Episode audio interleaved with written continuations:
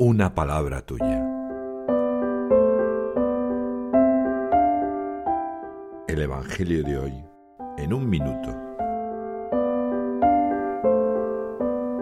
Marcos, en el capítulo 12 del 28 al 34, narra el momento en que Jesús aclara a un escriba cuál es el mandamiento más importante.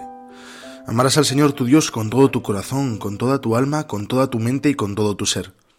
Y amarás a tu prójimo como a ti mismo. Cuando el escriba se manifiesta de acuerdo, afirma que seguir este mandato vale más que todo holocausto o sacrificio. Entonces le dice Jesús, no estás lejos del reino de Dios. Y nadie se atreve a decir nada.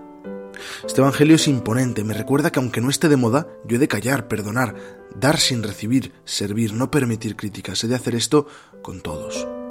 Estos dos mandamientos son los primeros de mi vida. ¿De qué me sirve leer el Evangelio si se me queda en una teoría? El Papa Francisco dice que este mandamiento es el centro desde el cual todo debe partir y al cual todo debe regresar.